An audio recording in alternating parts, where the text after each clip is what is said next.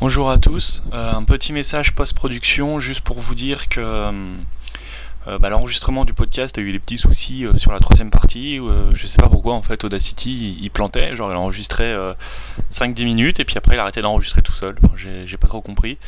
Donc on s'y est repris à plusieurs fois. Donc si la dernière partie vous paraît plus saccadée, plus décousue, avoir des parties qui manquent, c'est parce que j'ai essayé de faire un peu ce que je pouvais au montage pour régler ça.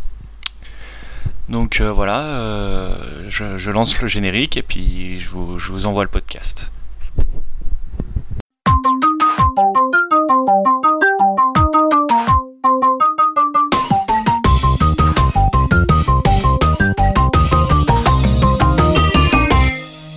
Bonjour à tous, bienvenue sur le podcast Alpinux. Donc on revient euh, avec le deuxième épisode de cette saison. Euh, Aujourd'hui, le thème de cet épisode, ça va être le FPGA. Donc qu'est-ce que le FPGA bah, Pas grand monde le sait, donc c'est pour ça qu'on fait cet épisode. Et pour m'épauler euh, dans, ce, dans, cette périlleuse euh, aventure de vous expliquer le FPGA, avec moi j'ai deux invités. Alors Jean-Noël, je reviens aussi du podcast. le FPGA, j'en fais pour le boulot, donc je peux un petit peu en parler quand même. Et donc euh, Christopher. Donc euh, personnellement, donc euh, mon, histoire avec le FPGA, c'est que pour moi c'était une certaine curiosité. J'étais étudiant et donc j'ai étudié, j'ai eu un cours sur les circuits, la logique séquentielle. Et entre autres, on avait travaillé sur des FPGA et ça, ça a tiqué un petit peu ma curiosité, ça m'a fait m'intéresser au sujet. Et moi, là-dessus, je suis un béotien, je connais absolument rien. Donc voilà, je vais, je vais faire le naïf, je poserai les questions stupides que vous pourriez vous poser. Et voilà. Donc pour parler un petit peu des petites annonces avant d'attaquer le vif du sujet, je voulais juste euh, parler un petit peu bah, niveau statistique. On est passé de, de 1000, et, euh, 1000 écoutes en une semaine à, à- à 600 écoutes sur les, sur les quasiment les deux mois. Parce que en fait, ce qui s'est passé, c'est que sur mon podcast, euh, enfin sur mon site, le, le- plugin de, podcast s'est mis à ne plus fonctionner. Alors, est-ce que je me suis fait pirater? Est-ce que c'est un problème de mise à jour? Je sais pas, mais en tout cas, le flux RSS ne fonctionne pas. Il reste le flux RSS de, de PodCloud qui lui fonctionne toujours. Donc, euh, si, vous voulez nous vous abonner en RSS pour nous suivre, euh, utilisez le, le PodCloud. Je mettrai le lien sur le site Je mettrai le lien sur le, sur le site. Vous pouvez nous retrouver à l'adresse euh, euh, http slash bit.ly http bit.ly slash alpinux bit.ly slash alpinux. Donc sur ce site, vous retrouverez tous les épisodes, plus euh, un lien vers le flux RSS pour être notifié des, mises à jour, des, nouveaux épisodes. Donc euh, on, va, commencer l'épisode. Alors euh, moi, je vais... En fait, cet épisode est un peu spécial, ça va se faire un peu sous forme de chronique, où l'idée c'est qu'on a un quart d'heure maximum plus maximum un quart d'heure de débat, mais vraiment ça c'est la, grosse fourchette haute, où chacun on va attaquer le- l'angle du FPGA sous le sujet du FPGA sous un angle différent. Euh, bah moi, euh, vu que j'y connais rien et puis que ça a été suffisamment difficile, à mon avis ça durera pas beaucoup, ça durera pas les, ça durera pas le quart d'heure. Mais euh, et je vais, je vais essayer de, de vous expliquer ça, de vous expliquer ce que c'est le FPGA, les concepts. Et puis bah, Jean-Noël et Christopher iront plus loin que moi dans, le, dans le vif du sujet. Donc déjà, première question, qu'est-ce que le FPGA Alors si vous êtes anglophone, c'est... Non? Est-ce que tu sais ce que ça veut dire FPGA, Jean-Noël? Ah, je l'ai sous les yeux. Et toi, Christophe Field, ah, de, de mémoire, c'est gate dedans, le G. Ouais, Array pour A. ouais c'est ça. Field. Ah bon, bah. Programmable. Ah. Field programmable gate array. Ah, bah, ah, la nouvelle, on peut le programmer. Et en français, donc ça fait réseau de portes programmable. Voilà, donc en fait, bah, c'est un circuit programmable, pas dans le sens logiciel de- du terme, mais plus euh, dans le sens euh, reconfigurable. Euh, c'est composé en fait euh, d'éléments logiques dits simples. Alors, euh, qu'est-ce qu'un élément logique?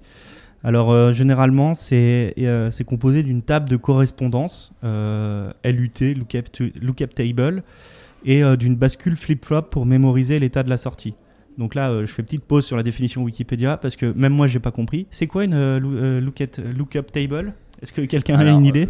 tu, tu manges un petit peu mon sujet, mais euh, dans, les, dans les FPGA modernes, pour obtenir de la, de la vitesse, en fait, au lieu d'utiliser de la logique pure, on utilise de la mémoire.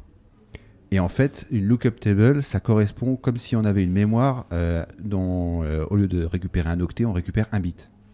Et donc, euh, une lookup table, c'est jamais que je rentre euh, un certain nombre de bits qui va correspondre à une adresse. Et à, la- à cette adresse, il y a le résultat logique que je, que je veux, qui est un bit. Donc en fait, ça fait des opérations logiques très facilement. D'accord. Donc une lookup table, c'est une table, euh, comment on va dire, de recherche en fait. Euh, Enfin, c'est c'est c'est ju- juste une table d'indirection, quoi. Une C'est la- table- C'est une table de vérité? De vérité. C'est une table de vérité. C'est de là où tu stockes de l'information ou pas du tout? Dans une lookup table? Tu stockes pas de l'information à cet endroit-là. À cet endroit-là, tu codes la fonction logique. Ok. Hmm. Euh, donc voilà. Donc en, en plus de ces éléments logiques, euh, les FPGA peuvent inclure des sous-circuits spécialisés. Alors, exemple, des multiplicateurs. Donc apparemment, c'est compliqué et, et com- c'est compliqué et coûteux à implémenter en logique booléenne et aussi de la RAM. Alors, encore une fois, petite pause. Qu'est-ce qu'un multiplicateur euh, Qu'est-ce qu'un multiplicateur euh, dans les FPGA Bah, t'as fait ça euh, en école primaire ou non C'est un... Mais pourquoi, pourquoi c'est compliqué à faire en booléen? Alors, c'est pas forcément compliqué à faire en booléen. C'est consommateur en nombre de cycles. Pour multiplier deux nombres, qu'est-ce que tu fais généralement C'est une suite d'addition tu fais une suite d'addition. Mais d'un point de vue euh, eu- comment, système, ça signifie que euh, à chaque cycle d'horloge, tu vas faire une addition supplémentaire. Donc quand tu dois par exemple multiplier, euh, je sais pas, euh, 8 par 250, bon, tu as intérêt à, à l'additionner 250 8 fois déjà. Mais ça te prend quand même 8 cycles. D'accord? Pour pouvoir aller plus vite, qu'est-ce qu'on fait? Eh ben, on dit au système d'utiliser une lookup table, où là, ben, on rentre directement à la table de multiplication, et il donne directement le résultat en un coup de cloque. Ah, on va aller charger la table de multiplication dans la lookup table et. euh, Voilà. D'accord. Alors, c'est pas les mêmes lookup tables. hein. Un multiplicateur, c'est une lookup table spécialisée qui sert juste à faire des multiplications. Mais il y a plein de lookup tables pour faire plein de choses. hein. T'as quelque chose à rajouter, Christo? Pas du tout. Ok. Alors, euh, point suivant que j'ai en guise d'introduction, euh, la configuration d'un FPGA consiste à implémenter la logique souhaitée dans différents éléments logiques et de les relier entre eux via une matrice de routage. Alors évidemment, ça, ça se fait pas euh, manuellement, il y a des logiciels qui le font. Donc le point euh, logiciel pour faire ça, je, traite ça dans, dans quelques instants. Le FPGA est généralement utilisé pour prototyper un circuit qui sera gravé sur Selenium avant sa mise en vente. Cette étape pouvant coûter plusieurs milliers d'euros, le FPGA euh, permet de le tester à moindre coût. Est-ce que tu confirmes Tu me permets de rire grassement là je, te Ah. laisse, je te laisse corriger. euh, Silicium. silicium, J'ai dit quoi du sélénium. Ah merde Il me semble que c'est pas le même prix. Ok, ouais, en plus j'ai écrit silicium, je, je sais pas. C'est ma dyslexie qui parle. Ok, euh, oui, alors, euh, mais du coup, ce que je voulais dire, c'est pourquoi, à quoi ça sert le FPGA Et euh, donc, euh, apparemment, son usage principal, ce serait donc euh, de pouvoir prototyper des, des circuits pour pas, Pas, cher. pas du tout. Pas du tout, d'accord. Ça, c'est ce Dans- que j'ai pu glaner sur Dans Internet. le monde moderne, moderne, plus du tout. Ah non, monde moderne, c'est. Dans, dans le monde moderne, c'est-à-dire, on va dire, depuis les années 90, les FPGA, et, le FPGA est un produit à part entière. Est un produit à part entière euh, avec euh, sa, sa culture, sa, comment dire, ses, utilisations, euh, et, et- enfin, c'est quelque chose. Mais je vais en parler un petit peu, mais à plus tard. Mais l'idée prototypage de ASIC, c'est vrai, mais pour une portion ridicule de, de la gamme d'usage des FPGA. D'accord. Euh, Christo Non, tu sais. Ah non, bah non, toi étudiant, t'as étudié la, la théorie. Euh, Si, pour revenir, je sais que effectivement les FPGA sont quand même très utilisés pour prototyper du, du ASIC. Enfin, c'est très pratique, ça permet de faire des simulations avant de sortir un produit. Voilà, Euh, ça serait utilisé que pour ça, ça serait Donc, ça serait dommage. dommage. Euh, moi maintenant, euh, arrivé à ce stade, alors Christo, tu me dis si je- j'empiète un peu sur ta, sur ta chronique, mais arrivé à ce stade, moi ma question, et la question que tout le monde peut se poser, mais c'est quoi la différence avec un microcontrôleur? Un microcontrôleur, ça se programme, je peux faire des programmes aussi. Euh, en, en quelques mots, est-ce que vous serez capable de... Enfin, est-ce que déjà j'empiète sur ta chronique? Je peux en parler. Vas-y, alors dis-moi, pour toi, est, c'est, pourquoi, c'est quoi la différence avec un microcontrôleur? Alors, un, microcontrôleur, ça reproduit un modèle mathématique qu'on appelle le modèle RAM, où donc le CPU, il a des instructions très basiques Mhm. et il a une mémoire à côté. Et avec un système d'adressage, il, il exécute euh, du code sur, enfin, sur le CPU. Ça, c'est le modèle microcontrôleur. Quand on est sur FPGA, on simule vraiment une logique séquentielle sur, le, sur, le, sur la carte. Donc, on pourrait se dire, est-ce qu'il est... Première question, est-ce qu'il est possible, par exemple, de simuler une logique séquentielle sur CPU Bah, Je vais te dire qu'en fait, oui, on peut simuler une logique séquentielle sur CPU. Alors, attends, juste, euh, une logique séquentielle pour toi, c'est? Alors, une logique séquentielle, tu as la logique euh, combinatoire en mathématiques, Mhm. où donc, euh, de manière directe, tu dis vrai, vrai, faux Voilà, donc déjà tu as les, les booléens qui sont vrai faux et ensuite tu as les opérateurs logiques. On en connaît principalement donc euh, quelques binaires, quelques opérateurs logiques binaires, donc c'est-à-dire qu'ils prennent deux instructions. Euh, le, le et, le et logique, le ou logique, et par exemple un opérateur unaire c'est le non logique. C'est des opérateurs par exemple non vrais, ça te donne un résultat qui est faux Hmm vrai ou vrai donne un résultat qui est vrai. Ouais, voilà, là tu as de la logique combinatoire. C'est-à-dire que tu, tu crées une équation avec de la logique et tu peux en tirer un résultat instantanément. En logique séquentielle, on prend en compte euh, des entrées. En fait, ce qui se produit en physique, de manière physique, c'est qu'il y a un, un temps que met l'in- l'information pour, pour être communiquée pour suite. traverser un opérateur et il y a un temps pour que cette information passe dans tout le circuit. Et ça fait qu'on est en mesure de créer des éléments qui n'existent pas en logique combinatoire et qui sont possibles en logique séquentielle.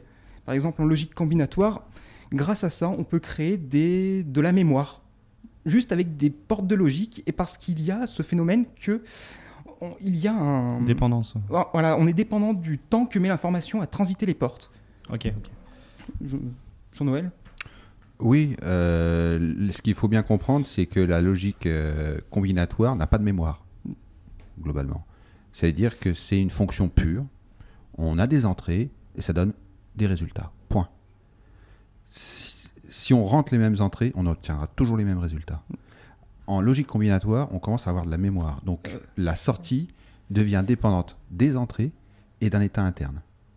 Et bien sûr, l'avancée de cet état interne dépend aussi des entrées. Mm. Donc quelque part, euh, en, en séquentiel, on est vraiment, comme son nom l'indique, en séquence. C'est-à-dire qu'on saute d'un pas au suivant.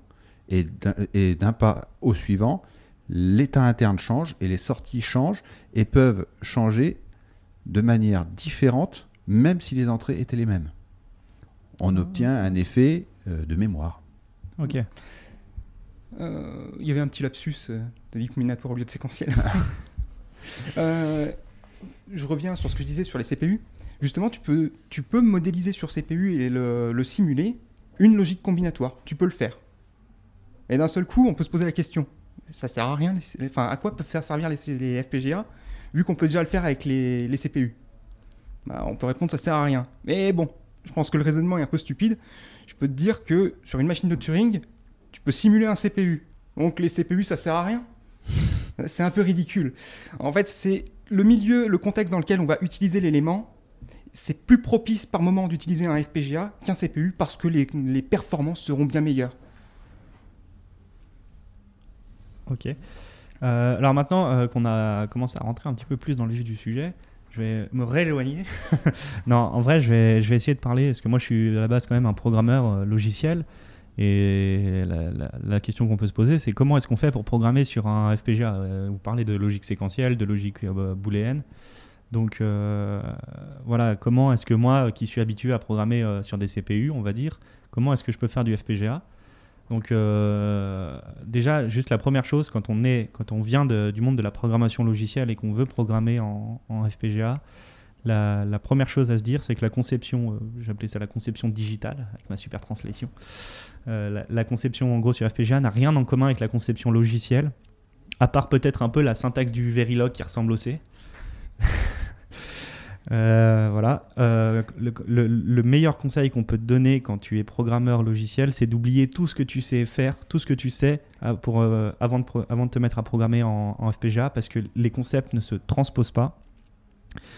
Euh, pour illustrer ce propos, euh, le, mec qui a designé un, CPU, enfin qui a conçu le, processeur, euh, il va être facile pour lui de programmer en C ou en assembleur sur ce processeur, mais pour un programmeur C, il va être difficile pour lui de programmer sur un autre, euh, il va être difficile pour lui de programmer sur un autre processeur.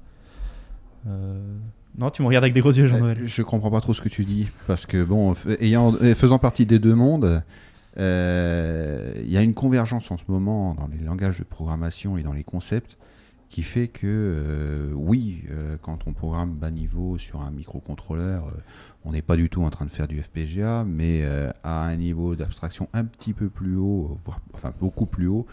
en termes de, de big data ou de choses comme ça, on retombe dans des choses qui sont extrêmement proche de ce que ce qu'on peut sentir quand on a programmé de, de la logique et de la ZIC. Ah ouais? Ouais. Dans le, quand tu fais du big data, tu retrouves. Bien sûr. Tu as à gérer une marée complète de processus qui se, qui se réalisent tous en parallèle. La différence principale, c'est que euh, un FPGA et tout ce, type de logique est ce qu'on appelle euh, des systèmes euh, ondulatoires, entre guillemets. C'est-à-dire que ce sont des systèmes où le coup de cloque, le coup d'a- d'arrêt à chaque fois de- des choses revient à intervalles réguliers. Donc quelque part, le système, il oscille et à chaque euh, oscillation, il te produit un nouveau résultat.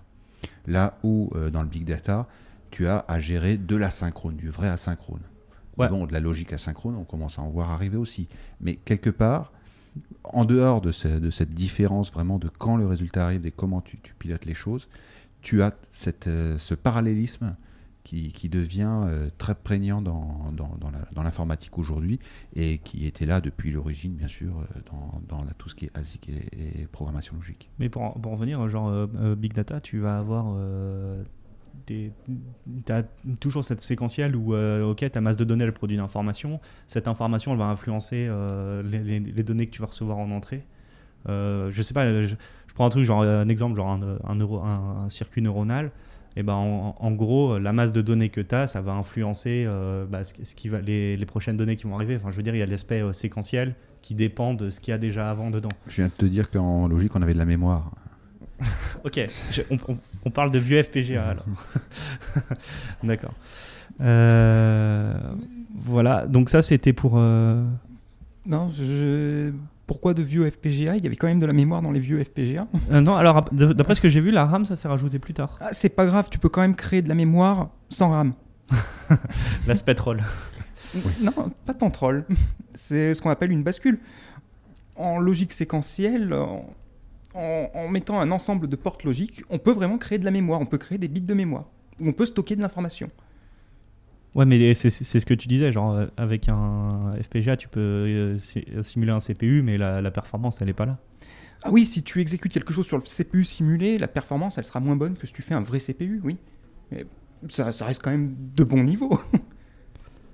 Euh, ok, alors juste pour, euh, pour en revenir sur le, quand on est euh, un peu programmeur, euh, en gros l'exemple qui disait euh, que les concepts se transposent pas, alors là tu vas pouvoir confirmer parce que moi je- j'en sais rien, mais en gros c'est, le gars il disait n'essayez pas de résoudre des problèmes basiques avec vos connaissances de programmeur. L'exemple classique c'est la boucle pour. Euh, même si tu peux écrire des boucles, des boucles pour en Verilog, elle est conçue pour répondre à d'autres problématiques que ce que nous on a l'habitude de penser. Et là, il donne un exemple. Par exemple, c'est- c'est fait pour faire de la génération de code. Attends, projet.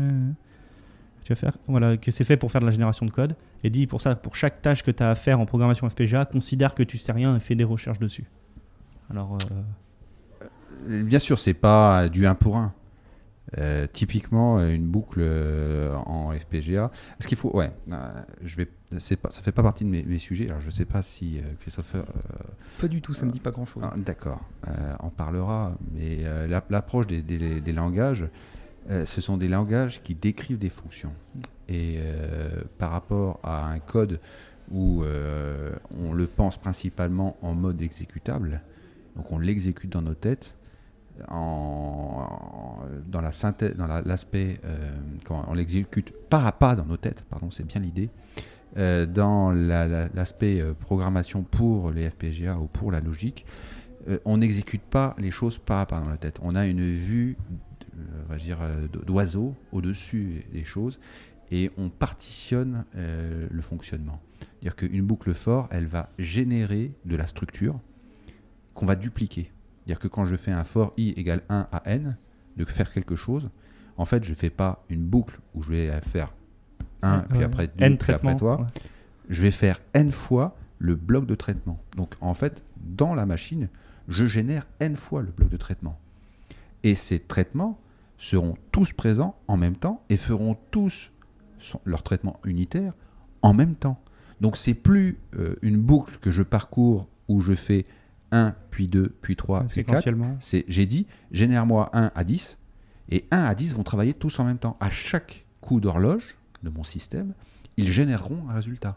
Donc on n'est plus en mode euh, suivre le, le- le fil d'exécution, on est en mode je construis mon traitement comme un assemblage de fonctions unitaires et de mémoire.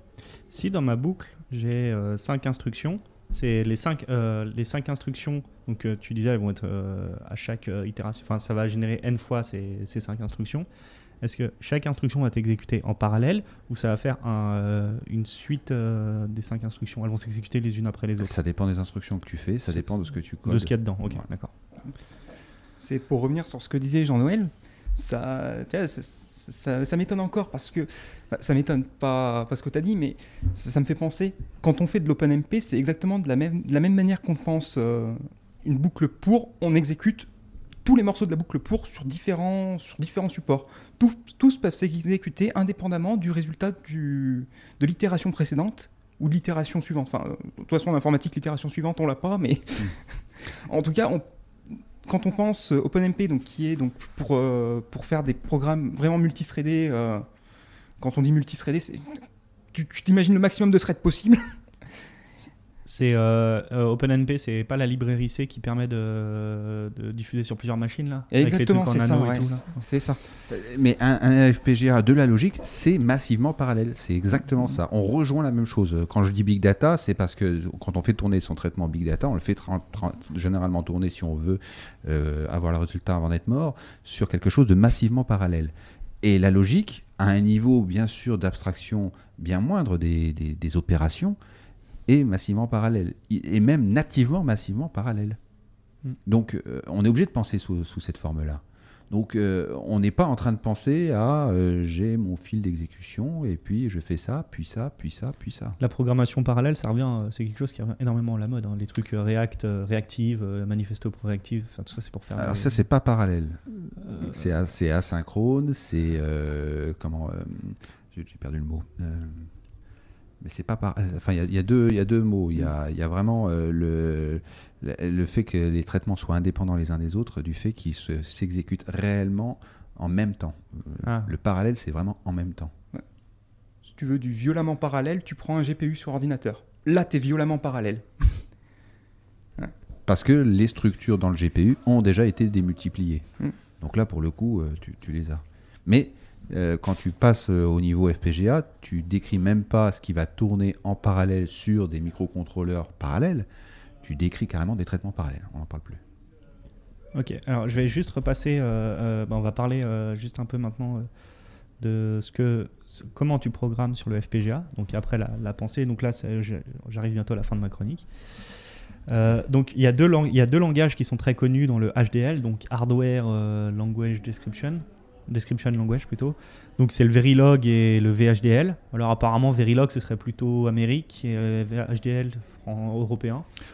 Alors euh, oui, l'origine euh, VHDL est quand même à l'origine un langage très ressemblant au Pascal, donc avec des choses venant plutôt, bah, même cocorico un peu française quoi. Mais ce qu'il faut savoir, c'est que par exemple, je crois que c'est encore le cas. Euh, L'armée américaine, euh, s'il y a de la programmation euh, de logique, elle le veut en VHDL et pas en Verilog. Ok. Moi, je sais qu'à la sortie de mes études, j'avais eu le, choix. Est-ce que je fais. Enfin, j'ai eu le choix de faire du jeu 2i et faire de l'informatique industrielle comme j'ai fait. Et euh, j'avais demandé en jeu 2i, ouais, est-ce qu'on programme et tout? Il fait, oui, oui, on fait du VHDL. je connaissais pas. Et euh, de l'autre côté, en, informatique industrielle, ils m'ont dit, oui, on ferait du C, du MySQL, tout ça. Je Oh, on va aller en informatique industrielle. Eh, T'as raté, t'as peut-être raté une, une occasion parce que c'est vraiment la possibilité, même si t'en fais pas par la suite, de, de découvrir quelque chose qui ouvre des horizons. Il y a des, y a des choses comme ça qui permettent vraiment euh, d'appréhender même tes langages de, de prix d'élection sous un angle vraiment différent. Euh, je voulais aussi dire, il existe euh, d'autres langages qui sont spécifiques aux fabri- fabricants, par exemple le A, A, là, là c'est difficile à dire, AHDL pour euh, Altera euh, HDL. Donc Altera, c'est je crois le numéro 1 ou numéro 2 mondial. C'était, il a été racheté par Intel. Ah, mais il garde son identité, non? Euh, je ne crois pas. Maintenant, tu faut aller Intel, sur le site HDL. d'Intel. Il y a un Non. beau logo Intel sur le site Altera maintenant. voilà. Ça, c'est la première chose. Et la deuxième chose, c'est que AHDL n'est vraiment, vraiment plus du tout poussé par, euh, par Altera. D'accord, ok. Donc euh, il y a, il y a les, les deux qui gagnent. Est-ce qu'il y en a un qui gagne par rapport à l'autre entre le- Alors, il se tenait, euh, il se tirait la bourre avec euh, Xilinx. Xilinx est toujours la- autonome. C'est celui qui a fait euh, Xilinx, c'est l'inventeur du FPGA. Enfin, c'est le mec qui a inventé euh, le FPGA, qui a fait sa société. Alors, bah, euh, si tu vas sur le site de Xilinx, ils te diront qu'ils sont l'inventeur, ouais. Alors non, c'est faux. Effectivement, faut pas dire. Xilinx ont été les premiers à faire vraiment les les, les tables, enfin les, les arrêts, enfin les, les tableaux de, de, de portes, là où Altera vient plutôt du monde de la mémoire. Ok. Alors, euh, alors certaines vont. Ah oui, euh, dernière chose, euh, dernier point que je voulais aborder là-dessus. Il y a certaines personnes qui recommandent plutôt le qui recommandent le Verilog, car c'est une syntaxe, c'est une syntaxe proche du C. Enfin, c'est un mix de, de C et d'ADA, apparemment. Ce qui pourrait le rendre plus difficile pour un développeur logiciel où il pourrait plus facilement mélanger puisque la syntaxe ressemble.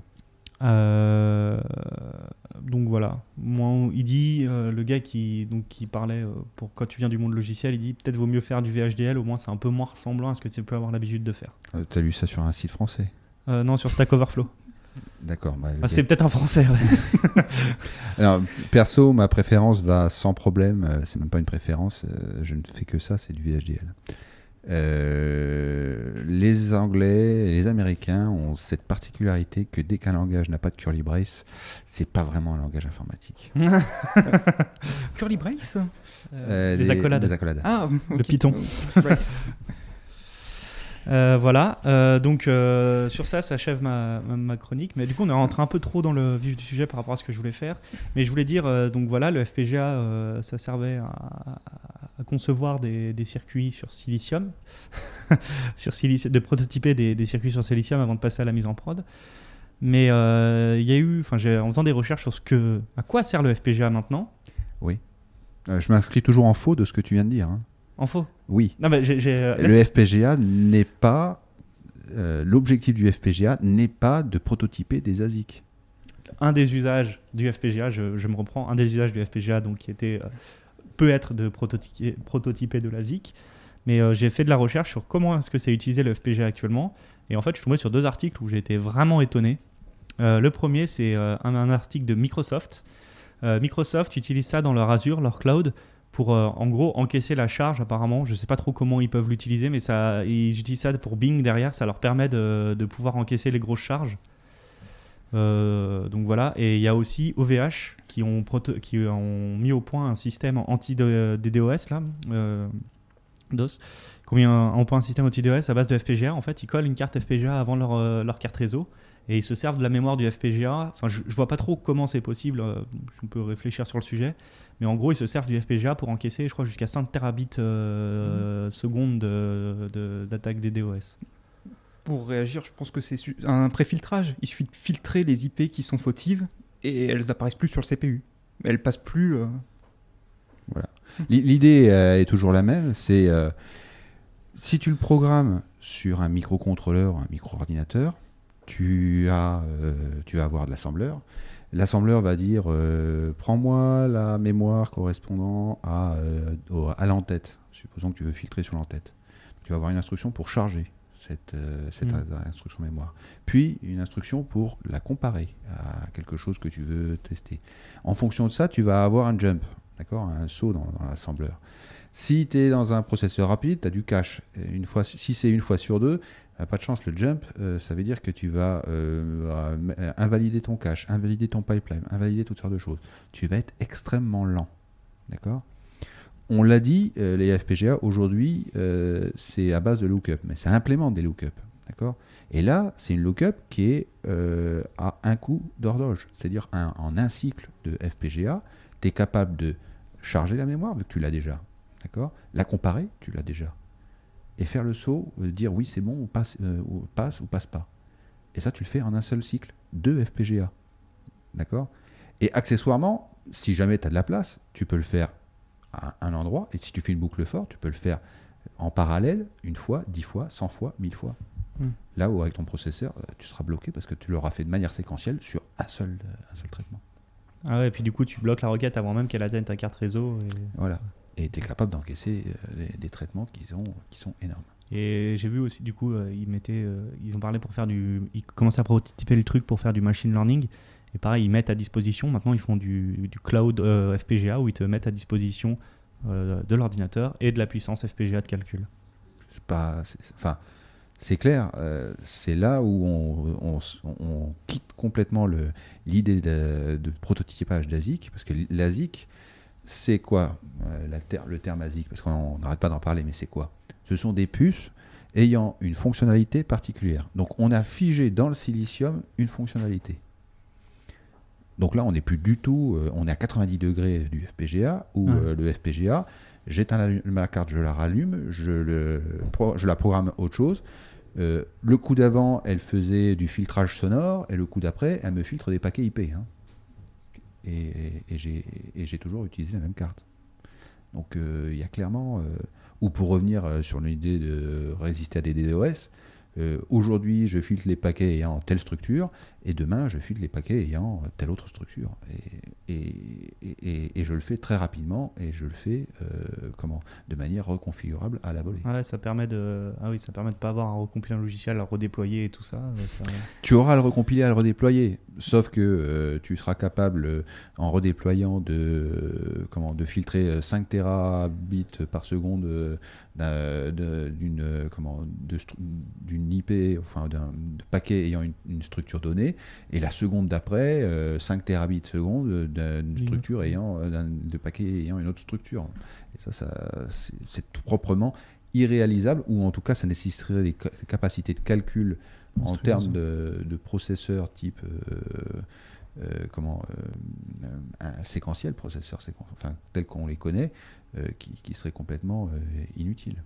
Parce que là pour le coup la fonction est connue. On a très peu c'est très adapté le, FPGA et la logique en général c'est très adapté à un cahier des charges dont on connaît bien le- le- les, contours. Quelque chose dans lequel on doit faire beaucoup de if et avoir 12 000 chemins d'e- d'exécution, ça se passe pas très bien pour un FPGA. Mais pour quelque chose de massivement vectoriel, massivement parallèle, où on a, euh, euh, on, on sait qu'une fois qu'on a une unité de calcul, on peut la multiplier par 1000 et euh, les 1000 unités de calcul tra- travailleront, les 1000 unités de calcul travailleront en parallèle. sans, sans se marcher les pieds sur les unes sur les autres, dans ce cas-là, tu es parfait pour faire du FPGA. Et Christo, toi, tu m'avais parlé de la, capacité du, F- enfin, j'ai peut-être en- euh, sur- empiété sur ta chronique, mais tu me parlais euh, de la capacité du FPGA à se reprogrammer lui-même. Ah, Alors, mais, euh, non, ah, de, Oh non. là Non, non, non. non, c'est hypothétique. Tu peux très bien considérer que ton FPGA, il est capable de générer du code qui va envoyer, qui va communiquer sur l'extérieur et qui lui réinjecte le flux à l'intérieur de lui-même pour se reprogrammer. Mais c'est purement hypothétique. tu voles très haut.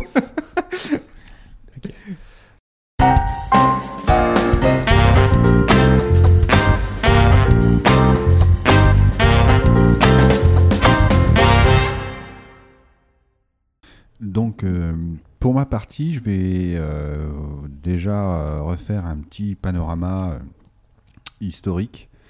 Donc, avant d'aller plus loin, déjà, je voudrais revenir sur le vocabulaire parce qu'on va parler, on a parlé de beaucoup de choses et finalement, on c'est, des termes, des acronymes avec des lettres et c'est de l'anglais, donc c'est pas forcément facile à, bien, à bien cerner. Donc, la première chose, je vais en parler un peu plus tard, donc je préfère en parler tout de suite c'est ce qu'on appelle les PAL. Donc euh, PAL, ça veut dire, c'est, l'anglais, c'est Programmable Array Logic. Donc ça, c'est vraiment euh, l'idée euh, de programmer des portes logiques, euh, des, tableaux de portes logiques. Donc là, on est sur quelque chose d'assez ancien maintenant, hein, mais on est en logique donc combinatoire et on, grille entre guillemets des, des, des- des morceaux de, de- pistes. On- enfin, virtuellement, on grille, hein, on grille vir- virtuellement des morceaux de pistes pour, euh, comment, à partir d'un écheveau de, de, de- pistes, euh, ne conserver que certains chemins qui nous intéressent. Euh, après, euh, euh, on a le terme CPLD. Donc CPLD, euh, c'est un peu l'ancêtre du FPGA, ou en tout cas, il y a eu euh, aujourd'hui les- CPLD ont- sont quand même vachement en, en perte de vitesse. Et il y a eu un recouvrement, euh, la fin de la vie des CPLD a, a co- a coïncidé avec l'ascension des, des FPGA. Donc les CPLD, c'est le Complex Programmable Logic Device. Donc par rapport au FPGA, euh, on est vraiment à programmer de la logique. Donc, en- on Faire du prologue? Non, programmer euh, la logique, euh, ça veut dire en fait euh, dire quelle porte est et quelle porte où on veut. C'est-à-dire que là où le FPGA, comme on disait, on avait des lookup tables, donc des, tables de, vérité, en CPLD, on est encore à un niveau où on a des fonctions logiques des et de ou, de, des ou de et. Et puis après, on, a, euh, on en a parlé, c'est les ASIC. Alors ASIC, euh, c'est tout le monde a ce terme euh, dès qu'on parle d'informatique, enfin d'électronique. Donc c'est Application Specific Integrated Circuit. Donc ça veut bien dire que ce que ça veut dire, c'est un circuit intégré. Donc on a intégré beaucoup de choses sur un seul circuit. Donc c'est un- une puce, hein, un composant dans lequel on a intégré, mais on a intégré des choses avec une fonction particulière, une spéci- un- quelque chose de spécifique. un, ras- un Raspberry Pi peut être euh, classifié d'ASIC ou c'est trop complexe pour euh, tenir C'est euh, plus déjà un ASIC, là, c'est un système, euh, un système en module ou quelque chose comme ça, mais c'est pas un. Non, un ASIC, on est vraiment. euh, là, tout ce que je viens de vous parler, on est quand même au niveau du composant. Donc, c'est la bébête euh, en plastique noir avec des pattes. Ok, d'accord. Le micro, euh, enfin le. Voilà. Donc, en soi, un microcontrôleur est un ASIC. Parce que c'est une puce de logique programmée, enfin, euh, comment dire, ayant une fonction spécifique qui est d'implémenter un microcontrôleur ou euh, une unité de calcul. Mais bien sûr, euh, il peut y avoir des ASIC pour faire beaucoup d'autres choses. Il y a des ASIC pour pouvoir faire de, bah, justement de l'équilibrage euh, sonore, euh, pour pouvoir faire euh, du calcul euh, 3D, pour pouvoir faire tout ce genre de choses. De La synchronisation de moteur. De la synchronisation de moteur, euh, et même, euh, je dirais, de la carte réseau, de la communication.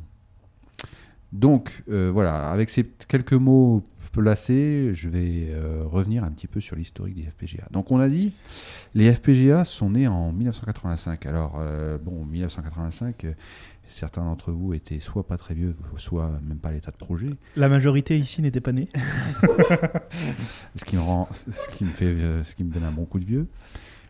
Euh, moi non plus, j'étais pas très vieux à cette époque-là. euh, J'avais même pas une idée de ce que ça pouvait être. Mais euh, malheureusement, pour bien comprendre ce que sont les FPGA, à, à quoi ça répond, il faut encore repartir en arrière pour comprendre. Je vais vous faire une petite histoire euh, orientée vers les FPGA de l'électronique numérique. Donc euh, cette histoire, elle commence principalement euh, avec la naissance des transistors MOSFET. Donc pour ceux qui ont fait un petit peu d'études en électronique, il y a différents types de transistors, et puis il y en a un, c'est le MOSFET, qui a quelques avantages, qui est qu'il est principalement très rapide et qui qu'il tient très bien, enfin il est très rapide, peu consommateur quand euh, il est stable euh, et euh, il permet de faire de, de- comment d'avoir une faible consommation électrique en général. Est-ce que. Enfin, j'ai fait un petit peu d'électricité. On a vu des transistors. pourquoi tu différencies en différentes familles les transistors Enfin, je sais qu'il y a les NPE, NPM là. voilà, pour Bah, moi, ça, c'est deux familles de transistors. Ouais, Euh, non, non, ah, euh, si tu veux, un- on fera un autre épisode si tu veux vraiment qu'on parle d'électronique. Mais non, non, euh, là c'est vraiment la technologie de comment on crée le transistor, qu'est-ce qui fait qu'il est euh, semi-conducteur, entre guillemets? Comment on tire parti de l'aspect semi-conducteur? Ok, donc c'est pas une propriété de transistor, c'est comment il est fait, comment il est fait à l'intérieur. Voilà comment il est fait. Et c'est plutôt dans l'autre sens. C'est une fois qu'on sait, enfin qu'on a vu, tiens, on a cet effet-là, c'est intéressant. Euh, le, deuxième effet, c'est comment on peut l'utiliser. Et donc, euh, bon, le MOSFET euh, a permis un- une, première vague d'accélération et de, gestion de, de choses, d'électronique. Donc, suite au MOSFET, bon, le transistor bipolaire a existé pas tellement avant, hein, c'était six ans avant, on a vu apparaître les premiers circuits intégrés. C'était 1961. Donc en 1961, on a les premiers circuits intégrés. L'idée, c'est de prendre plusieurs transistors, euh, parce qu'on s'était déjà perçu que euh, ben, la, la, fonction de base d'un transistor, qui est globalement de faire un, un et, pouvait être couplé en fait c'est un AND, euh, pouvaient être couplés euh, ensemble pour faire des, choses plus avancées, pour produire plus de stabilité, etc. Donc euh, on fait des premiers circuits intégrés, donc c'est vraiment des, circuits intégrés qui là pour le coup sont dessinés à la main, hein, qui dessinent les transistors individuellement et qui permettent de faire des fonctions simples telles que bah, des portes logiques, des bascules, des, comment, des pilotages de lignes, toutes sortes de, petites choses qui peuvent être quand même intéressantes. Donc dans cette période-là, pour pouvoir faire des fonctions logiques et des fonctions de calcul euh, plus importantes, hein, plus, importantes, on en est réduit, entre guillemets, à euh, faire euh, un gros crossbar, donc un, gros schéma avec plein de lignes qui se, qui se suivent, et à prendre ces composants qui représentent des fonctions individuelles et à les, câbler entre eux. Donc on est vraiment dans une description, on va dire quasiment géométrique, des traitements à effectuer. C'est-à-dire qu'on prend le, traitement, on le défait en, parties euh, individuelles et chacune des parties individuelles correspond à un petit bout de, de, circuit et on câble ensemble tous ces bouts de ça circuit. Me fait penser, ça me fait penser tu sais, dans les films tu vois, de la Deuxième Guerre mondiale où il y avait les hôtesses qui, qui câblaient pour rediriger les appels. Ça me fait penser, bah, c'est Genre pareil, le mec il débranche le fil, il le rebranche Alors, pour faire t'es pas si loin que ça. Hein, dans cette électronique-là, à l'époque, on n'avait pas forcément de ce qu'on appelle les PCB, hein, des circuits imprimés euh, et, électroniques. Euh, on est plutôt à euh, câbler individuellement chaque composant avec des fils. Et donc, on a une planche avec des composants sur une face, et sur l'autre face, on a des, comment, des fils qui vont des pins d'un composant au pin de l'autre, etc. Et tout ça, c'est manuel.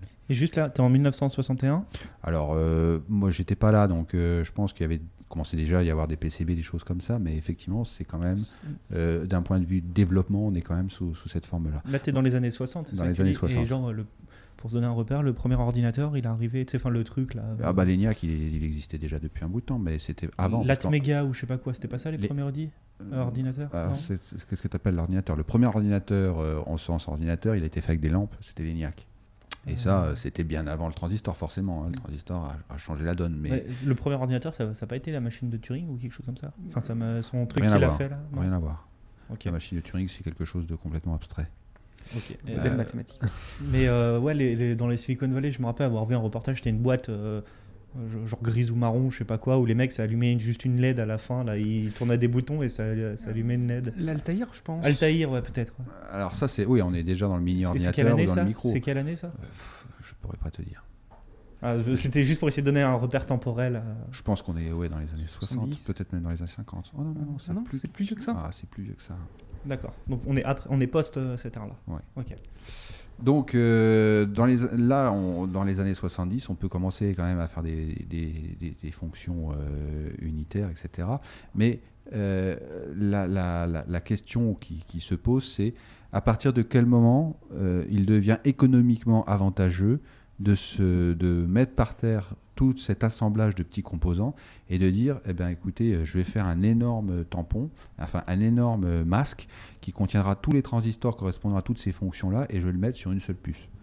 Et ça, c'est la naissance des ASIC. Donc euh, on utilise, au lieu de mettre des composants unitaires et de faire le routage entre, euh, on explose ce qu'il y a dans les composants unitaires, on rapproche le routage et on obtient un seul composant avec tous les euh, transistors correspondant à l'ensemble de, ce qu'on avait. Ça, c'était pour un, gain de place, un gain d'argent Un, gain d'argent. Un gain d'argent. Alors, euh, l'ASIC, c'est quand même une technologie qui coûte extrêmement cher qui a toujours coûté extrêmement cher. On est à euh, faire des masques à haute, euh, comment, euh, extrêmement denses, etc. L'erreur coûte monstrueusement cher et la fabrication des masques et de la technologie ne vaut le coup que si on a un volume suffisant. Là, je reviens un petit peu sur l'intérêt du FPGA. C'est le FPGA est utile dès que ton volume n'atteint pas ce volume suffisant. Et comme ce volume suffisant, on est tout de suite dans les dizaines de milliers, voire plus ben, on voit qu'il y a un champ d'application énorme pour les FPGA. Donc, euh, on arrive, euh, donc là, c'est la naissance, on va dire, des ASIC, euh, en tout cas beaucoup plus complexes.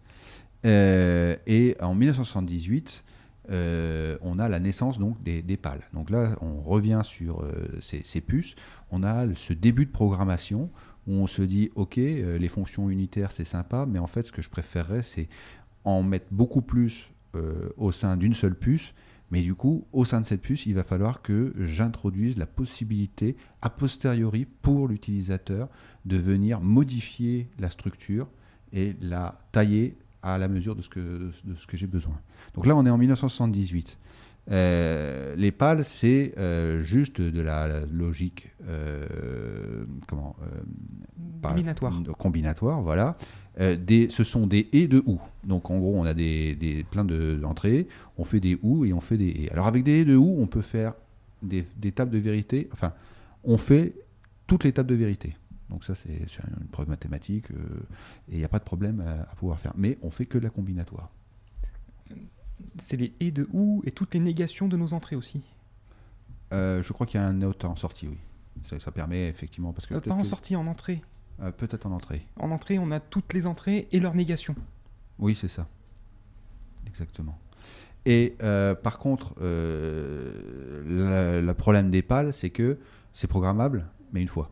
Donc on n'est pas encore en reprogrammable. Donc L'intérêt de, la- l'intérêt de la pale, c'est- en fait, c'est une boîte que on te donne, mais tu peux l'utiliser une fois. quoi. C'est du one shot. c'est du one shot, mais l'intérêt est que euh, tu as dans une puce euh, pâle l'équivalent de ce que tu avais auparavant sur un panneau de 50 cm par 1 mètre, si tu avais tout en éclaté.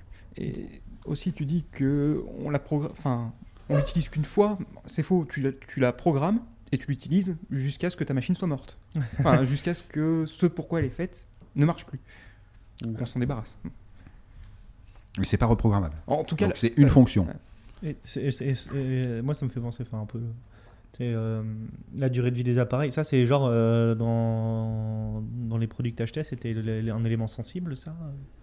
C'était quelque chose qui, qui, qui, se- enfin, Alors, c'est, euh, comment qui grillait je. Non, non, non, ça n'a pas de, ça a pas de. Enfin, là, c'est plutôt dépendant de la technologie sous-jacente. Alors, c'est vrai que là, on est toujours en technologie la plupart du temps CMOS, et le CMOS a eu quand même assez souvent, enfin, a, a eu avant de, de- de- de- d'être a- associé à d'autres technos, avait une- un certain nombre de maladies euh, par rapport à l'alimentation, aux ESD, etc. Donc, c'était un petit peu euh, quand même des, des technos qui étaient sensibles. Mais ça, c'était en général pour le CMOS, c'était pas spécifique euh, au GAL, au PAL, au, au. Donc, euh, 1978, cinq ans plus tard, 1983. Euh, entre-temps, on a un petit peu réfléchi aux choses et on a fait, euh, on a créé euh, euh, comment, des mémoires de type EPROM et EPROM, etc. Donc, l'EPROM, c'était 1971. Donc 1971, euh, les- les- les- c'est une une une mémoire. Donc là, on est juste dans de la mémoire, on n'est pas dans la logique, on n'est pas dans des choses comme ça, mais elle est comment programmable et effaçable par UV. On a réussi à mixer tout ça aux alentours de 1983, où là, on a effectivement des, pro- des, des- comment, des portes logiques, euh, des bascules, des choses comme ça, et en même temps euh, la possibilité euh, de piloter ça grâce à de l'EPROM et donc de réeffacer les choses. Alors l'effacement se fait quand même en mettant sur le, sous une lampe à UV, ce qui n'est pas forcément facile à faire tous les jours, mais c'est pas interdit. Euh, juste, moi, les prompts, ça me dit quelque chose. Enfin, tu vois, encore actuel, c'est des choses. Je, je sais que j'ai déjà vu ça dans mon cursus. Tu peux détailler euh, C'est une mémoire qui a une particularité. Enfin, genre, c'est pas de la RAM, mais c'est un truc qui a une particularité, non? Alors, euh, EPROM, c'est Erasable, Programmable, Read-Only Memory. Donc, euh, on prend les choses en ordre. Read-Only Memory, c'est de la ROM. Donc, c'est de la mémoire qui est en lecture seule. C'est c'est pas ce qu'il y a dans ton BIOS, alors? Non? Un truc dans le genre? Une EPROM, t'en as dans ton BIOS, oui. Mais c'est pas une EPROM d'ailleurs, c'est une EEPROM. Je- on peut en parler. Alors, je reviens. Donc, la ROM, en usage au quotidien, c'est quelque chose que tu ne fais que lire. D'accord? Euh, PROM, comme son nom l'indique, c'est que c'est une ROM, mais elle n'est pas euh, comment, euh, figée d'origine, elle est programmable. Mhm. Et EPROM, c'est- elle est érasable, donc elle est effaçable. Donc tu as. Et après, tu l'as EEPROM, qui est electrically erasable, où là, tu n'as même plus besoin d'UV, tu euh, colles sur une pin une tension donnée et euh, à ce moment-là, tu es capable de, ré- de, de réeffacer ta, ta, ta, ta ROM et de la reprogrammer. Mais c'est deux phases différentes. En- dans l'i- l'idée de l'EPROM, c'est pas comme de la RAM ou quelque chose comme ça. Tu as une phase de programmation et une phase de- d'utilisation qui est seulement lecture. Ok. D'accord? Euh, Sachant que les EEPROM, euh, maintenant, aujourd'hui, ont disparu au profit des flashs. Qui est euh, la flash EEPROM, en fait. C'est juste euh, une, une, EEPROM sur lesquelles euh, les tensions, justement, spécifiques pour la programmation sont celles qui sont standards. Et donc, on- c'est quasiment transparent entre programmer et effacer. Alors, transparent, j'exagère, parce que l'effacement se fait forcément secteur par secteur, etc. Il y a des, contraintes internes à, à la structure, mais on est dans une mémoire de masse, mais ré- réinscriptible. Les premières clés USB étaient en EPROM ou pas du tout? Pas du tout. Du non, tout. non, on avait déjà de la flash. Parce que moi, je me rappelle que j'avais pas mes, mes clés USB euh, quand j'étais plus petit, euh, elles n'étaient pas forcément flash et si je les retirais avant d'avoir euh, d'avoir fait euh, correctement eject, ça marchait pas. Et Ah. un gars il m'avait dit euh, Tu t'en fous, celle-là je m'en fous, je peux la retirer, c'est de la flash. Rien à voir. Ok, bon. Enfin, pour moi, rien à voir. Et donc, euh, on arrive après, tout bonnement après les donc les génériques arrêts logiques. Donc, on tire parti de- des EEPROM, donc là, des, des mémoires euh, effaçables électriquement, et des, et des portes logiques euh, à, un à des systèmes qui peuvent permettre de commencer à faire vraiment des fonctions complexes. Le saut arrive en 1985 où, en plus d'avoir juste des faisceaux de portes, on s'aperçoit qu'on a besoin, comme je vous en avais parlé pour la, platine et, les composants, des besoins de routage. Et en fait, euh, le FPGA, la grande nouveauté dans le FPGA, c'est cette introduction de rajouter de la logique pour pouvoir programmer le routage.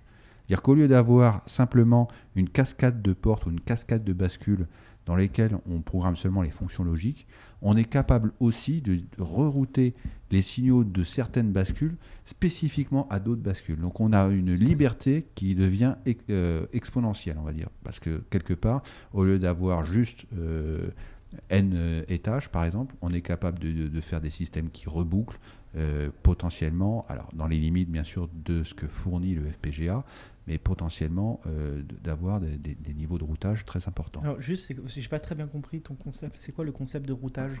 Alors, dans les GAL, les PAL, etc., on avait globalement des bascules euh, qui étaient en cascade les unes derrière les autres. Et les entrées des bascules en aval étaient en fixe par rapport aux entrées des bascules amont. Donc la seule chose qu'on avait le droit, c'était de changer la fonction logique. Dans les FPGA, les bascules aval, on peut choisir d'où viennent leurs entrées. Ah, ça, ça peut éviter d'avoir à parcourir trois bascules pour atteindre l'endroit que tu veux. euh. Alors, c'est pas vraiment l'histoire de pas basculer, euh, comment faire, faire ça, mais euh, globalement, on peut euh, déjà euh, avoir une bascule qui, en- qui fournit des signaux pour plusieurs autres bascules. Là où avant, on était obligé de dupliquer les choses. Ouais. Euh, on, on a la possibilité, enfin, on est vraiment dans la liberté de la fonction logique et de la manière de les agencer entre, en- en- entre elles. D'ailleurs, aujourd'hui, quand on utilise des FPGA et qu'on comment et qu'on fait euh, un- ce qu'on appelle un, un mapping, donc on prend nos fonctions logiques et on dit au, au système mets-les-moi dans le FPGA, il va nous sortir deux chiffres principaux, enfin trois, on va dire. Le premier point, le premier chiffre, c'est le taux d'utilisation des éléments logiques. Donc un FPGA contient un certain nombre d'éléments logiques. Euh, si on utilise 80%, bah, ça veut dire que sur 100, euh, si on en a 100, mais il y a 80 éléments logiques, 80 éléments logiques, oui, qui sont, euh, qui sont utilisés et 20 qui ne sont inutilisés. Et donc ça veut dire que par exemple, si j'ai un taux d'utilisation de 50%, euh, on va dire qu'avec l'usure, il y a des bascules qui vont être, qui vont être cassées. Il n'y a pas d'usure. Il n'y a pas d'usure, c'est c'est de l'électronique. Tu, tu uses ton, ton microcontrôleur? Bah, oui, euh, ton- il peut- bien sûr, il peut, il peut s'abîmer, non? Je sais pas. Enfin, le temps, il résiste pas forcément au temps. Alors, euh, À a- force d'être il y a une utilisé, il- y a une usure, mais c'est- c'est c'est ridicule. C'est- c'est- c'est- c'est sans- Là, là, on parle pas d'usure. C'est pas du tout ça. C'est vraiment un taux d'utilisation. C'est-à-dire que tu as de la ressource et tu l'utilises ou tu l'utilises pas, quoi. Et tu peux pas de toute façon atteindre 100%. Parce que justement, dans le FPGA, le deuxième, deuxième point particulièrement, c'est le pourcentage d'interconnect. Donc le routage, ce qu'on appelle l'interconnect, à combien de pourcents tu l'utilises. C'est-à-dire que si jamais tu utilises toutes les pistes d'interconnect où tu as des endroits, des nœuds d'interconnexion, tu utilises toutes les capacités de duplication et de reroutage de choses, eh ben, tu es vraiment bloqué. C'est-à-dire que quelque part, tu auras beau ajouter de la fonction logique, tu pourras pas router tes, signaux, donc ça ne te servira pas grand-chose. Donc vraiment, Il y a un mélange d'autoroute de, de, de, l'information et de porte logique, on va dire. Voilà, à, à, mitiger, exactement. Donc, euh, je, sans, euh, comment, sans aller trop dans les détails, aujourd'hui, donc les FPGA, euh, c'est quoi? Donc, c'est des, blocs logiques. Donc, on parlait de, quand on parlait de bloc logique, c'est bien ça. Un bloc logique, c'est deux choses c'est la fonction logique en amont et puis une bascule. Donc, une bascule, pour faire simplement, c'est une mémoire, généralement d'un bit qui, euh, conserve cette mémoire et qui ne change d'état que euh, lorsque un top d'horloge lui est donné. Et euh, elle mémorise l'entrée dedans. Donc elle va le garder. les entrées pourront revarier après derrière. Tant qu'on n'a pas donné le top d'horloge, la sortie ne, bouge pas. Donc ça stabilise quelque part les, signaux en, pilotage. Une question que j'avais que j'ai oublié, oublié de poser. un clock d'horloge, euh, ok, je comprends que le FPGA c'est cadencé, il y a, y a, des clocks, mais genre, euh, c'est quelle unité de temps? Est-ce que c'est variable suivant les modèles de FPGA Est-ce que. Alors, c'est quelque chose qui est variable dans les FPGA et c'est quelque chose qui a énormément varié avec le temps. Euh, à l'heure actuelle, c'est. Aujourd'hui, on peut avoir des FPGA, je crois, qui tournent au gigahertz. Donc, c'est comme ton processeur, quoi. C'est-à-dire que les clocks tournent à, 1000. 1000 MHz. Par rapport au clock, il me semble que quand on crée une fonction sur FPGA, il faut bien signaler à la fonction qu'elle a une clock en entrée. Mais on peut ne pas le faire. Auquel cas, la fonction, elle fonctionne. Alors, on peut effectivement euh, bypasser la partie bascule et avoir juste la fonction logique. Ça permet euh, de coupler, quand on a besoin de faire des fonctions logiques plus complexes, de coupler les, ressources euh, logiques de, deux unités, de deux éléments logiques ensemble pour pouvoir faire des fonctions logiques plus complexes. Ça a un coût qui est euh, le troisième donc euh, euh, comment le troisième élément quand tu fais un routage que te donne ton système, c'est la fréquence admissible. La fréquence admissible, c'est comme on dit, enfin dans ce bas monde, malheureusement, rien n'est immédiat. Donc calculer une fonction logique, ça a un coût. Si jamais je calcule une fonction logique dans un seul élément logique, euh, de, FPGA, j'ai un coût qui est donné. Si je commence à les mettre en cascade avec un deuxième, ben forcément je multiplie le coût par deux, voire un peu plus, parce que je vais avoir un peu de temps. Et donc du coup, pour que cette sortie entre guillemets, se stabilise, je vais avoir un temps de transfert de, de, la fonction qui va être augmenté. Et ce temps de transfert limite la fréquence à laquelle je peux tourner. Parce que je ne peux donner un coup d'horloge que quand toutes mes fonctions logiques ont stabilisé leur sortie. Donc, si je commence à mettre euh, beaucoup en cascade, je vais avoir une chute drastique de la fréquence à laquelle je peux tourner. D'accord. je connaissais pas. C'est phénomène intéressant. Euh, Est-ce que c'est valable pour ton CPU aussi ou pas du tout? Non, ton CPU, il, est ASIC. Euh, il tournera toujours à la même vitesse. il a été calibré pour faire toutes ces opérations à la fréquence à laquelle tu l'as donné. Mais les gens qui ont conçu l'ASIC ont eu à se poser cette question pour obtenir un Intel à 3 Go, eh bien, euh, mes fonctions euh, d'addition, etc., je ne peux pas trop les cascader parce qu'à un moment donné, ça va me faire chuter si je veux avoir une stabilité de mon processeur. C'est les mêmes problématiques de conception que se pose un, fabricant d'ASIC. Mais bien sûr, à un niveau FPGA. Mais c'est les mêmes. Et genre, euh, le, niveau de chute, il peut atteindre. tout à l'heure, on disait que ça peut atteindre le gigahertz. C'est un gigahertz, je peux le faire descendre de moitié de... Euh, tu peux le faire descendre même à quelques kilohertz si tu fais l'idiot. Hein. mais non, mais dans, le, dans la réalité, on va dire, du travail où tu fais les choses intelligemment. Bon, je comprends que ça dépend énormément du contexte. Mais euh, Alors là, si tu fais pas gaffe, tu peux facilement diviser ta fréquence par 5-6 sans, sans, sans, faire gaffe, sans, sans, sans conférer. La fréquence admissible, c'est-à-dire que si tu si es capable de garder sur des opérations que tu vas rester, euh, que tu vas vouloir euh, le plus unitaire possible, quand je te donne le 1 GHz, c'est dans ce cas-là, c'est le cas optimum. Dès que tu commences à mettre un peu de cascade, des choses comme ça, bah, tout de suite, euh, tu, tu, tu multi- et, et attention, parce que tu multiplies ton temps par deux, ben, tu divises ta fréquence par deux. C'est pas des pourcentages de fréquence que tu perds, c'est directement euh, des facteurs.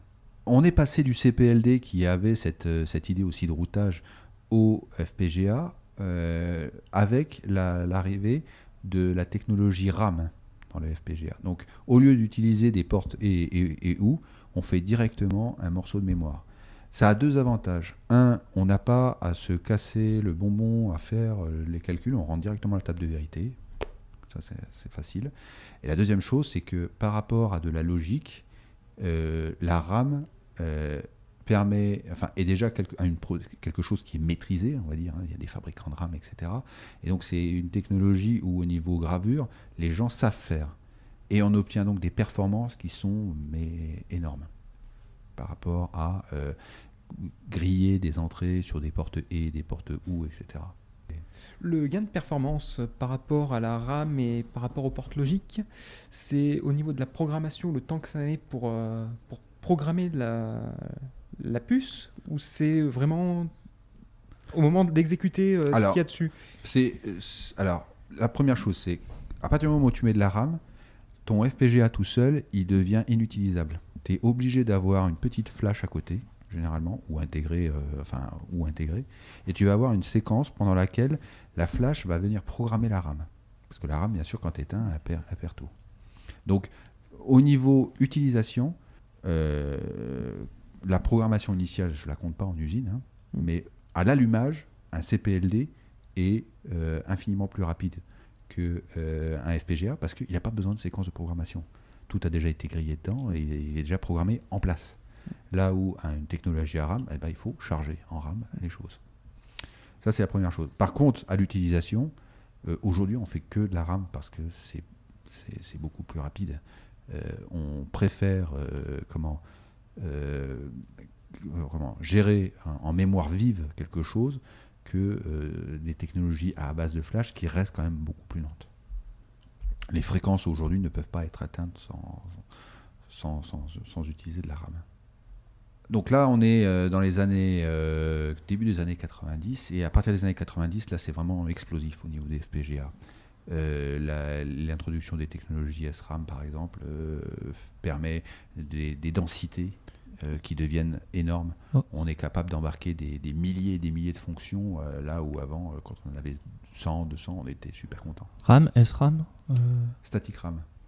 Donc c'est comme de la, enfin voilà c'est aussi des détails inter- internes mais c'est de la RAM qui a enfin la, la- normalement la RAM c'est de la dynamique Elle est- toi, ce que, celle que tu connais il faut la rafraîchir Ouais. la RAM statique il n'y a pas besoin de la rafraîchir ce qui est quand même plutôt sympa euh, pour des FPGA parce que si en plus euh, c'est en RAM mais il faut aller venir la rafraîchir ça devient un peu le bordel Euh, et comme les FPGA explosent dans les années 90 en complexité, euh, et que euh, les gens reviennent voir les fabricants de FPGA en disant mais moi j'aimerais bien utiliser des FPGA pour faire ci, pour faire ça, etc.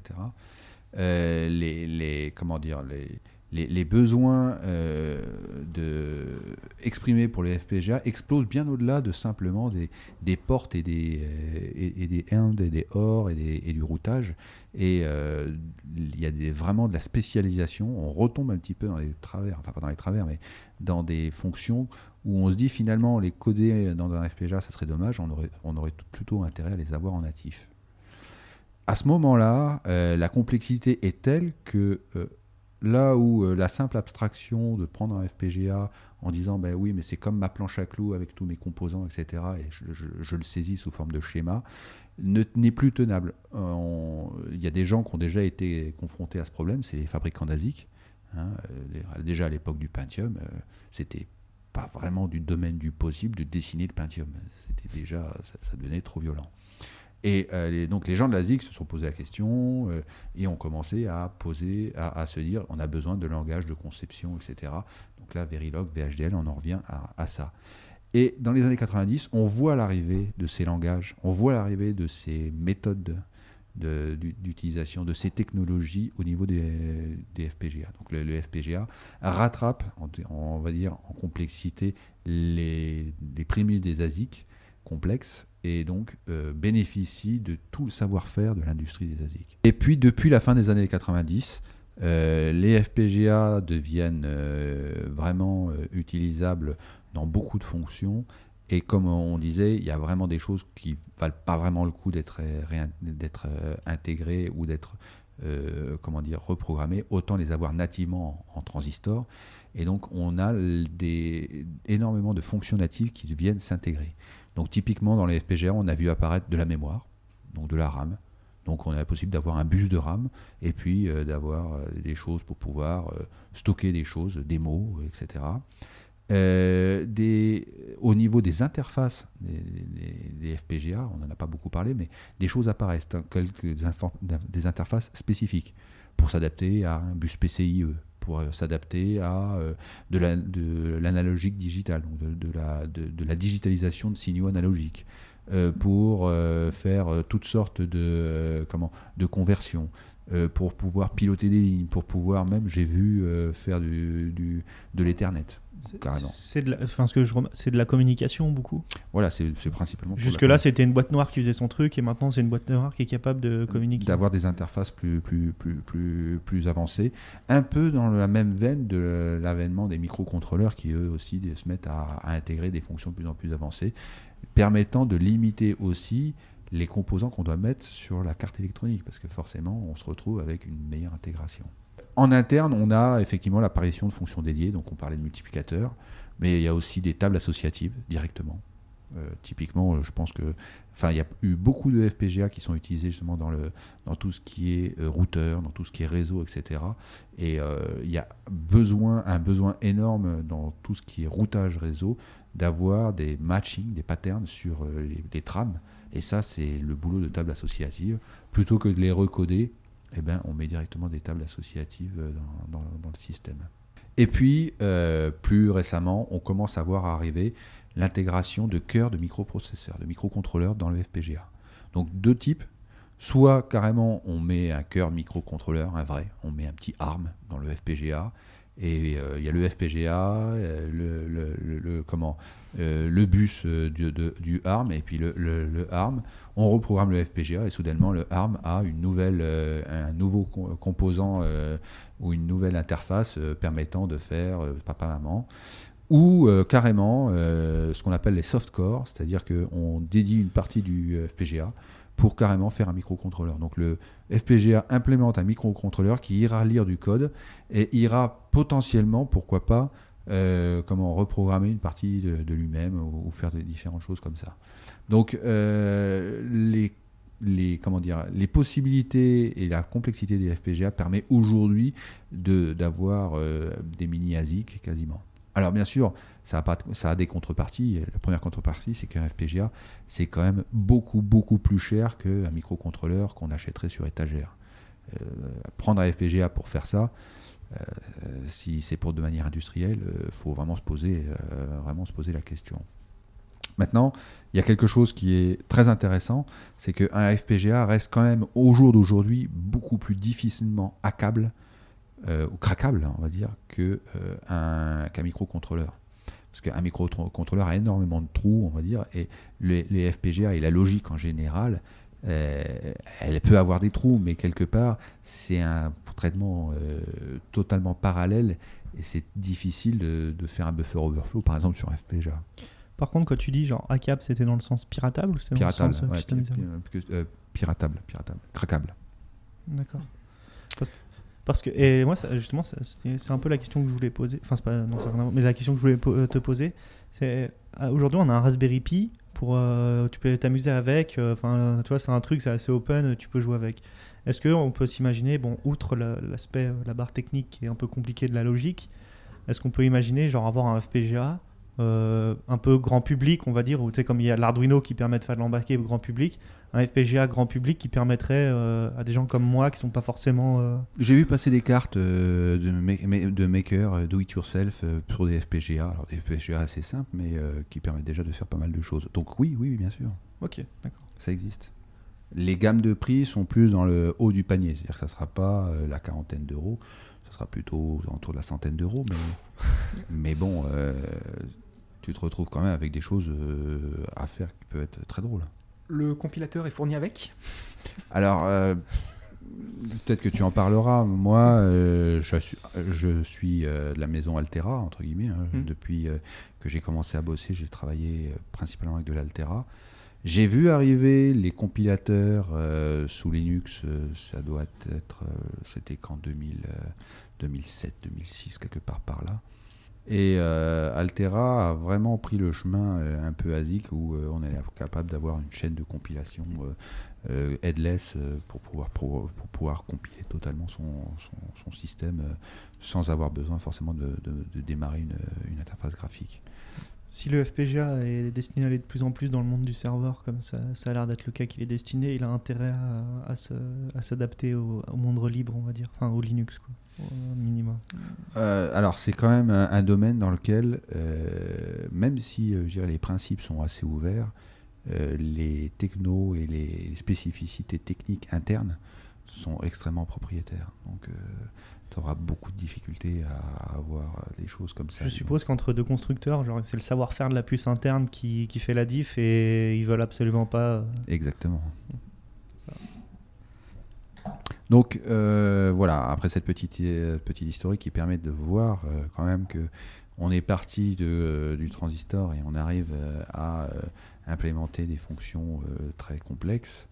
Euh, je voulais euh, donc euh, revenir un petit peu sur l'utilisation des FPGA. Donc l'UFPGA pour prototyper de l'ASIC, pourquoi pas, mais comme je l'ai dit, à partir du moment où on dit l'ASIC, la barre minimum c'est euh, 100, 000, euh, 100 000 chips, ben, je suis désolé, mais pour beaucoup de petits industriels, cette, barre-là, elle est to- to- totalement hors d'atteinte et, voire au-delà de l'infini. Donc euh, le FPGA reste la solution pour avoir de la logique rapide, pour avoir du ASIC-like, un coût unitaire qui serait supérieur à de la fonction spécifique, mais euh, qui reste très inférieur vu les volumes euh, sur lesquels on tape.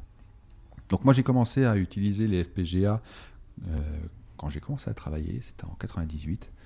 Et la première utilisation que j'en ai eue, ça a été euh, une utilisation, euh, on va dire, pour des cartes semi-intelligentes. Donc c'était des cartes qui faisaient de la communication et de l'acquisition. Donc on aurait pu mettre des microcontrôleurs, mais à l'époque quand même les microcontrôleurs ça, se traînait.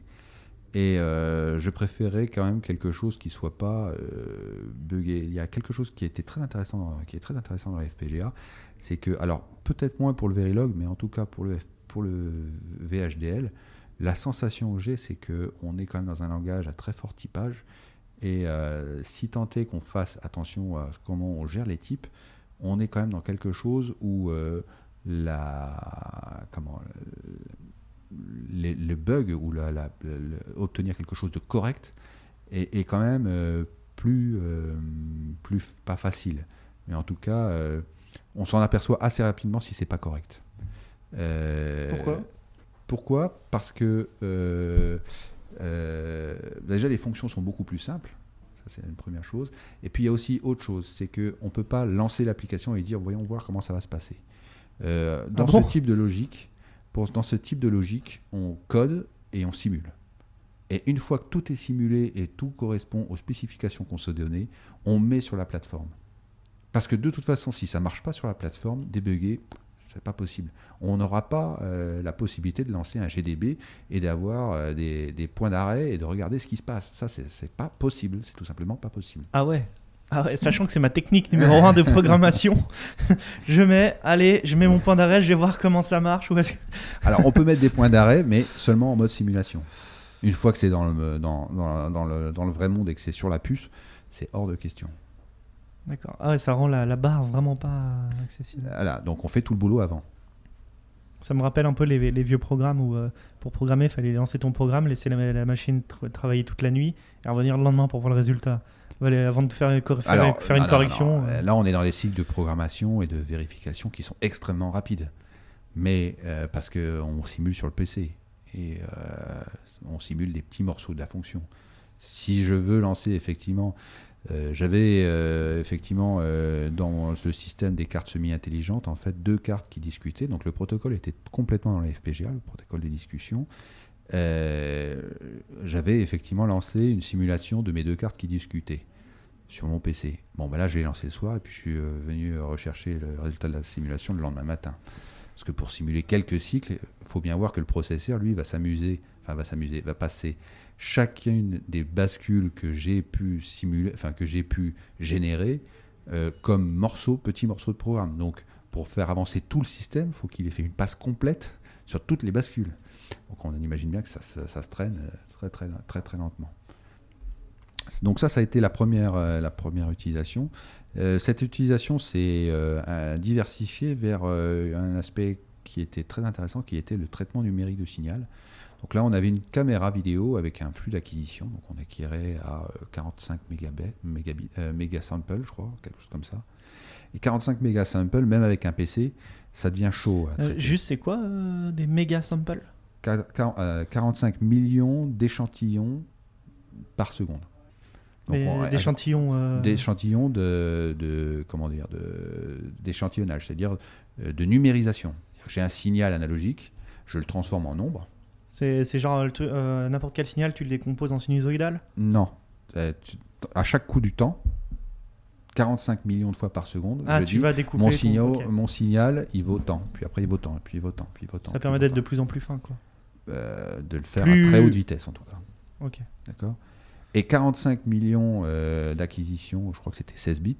Euh, à l'époque, même le PC, euh, je dirais qu'on avait, c'était au début des années 2000, un, Pentium, ça commençait déjà à lui faire mal.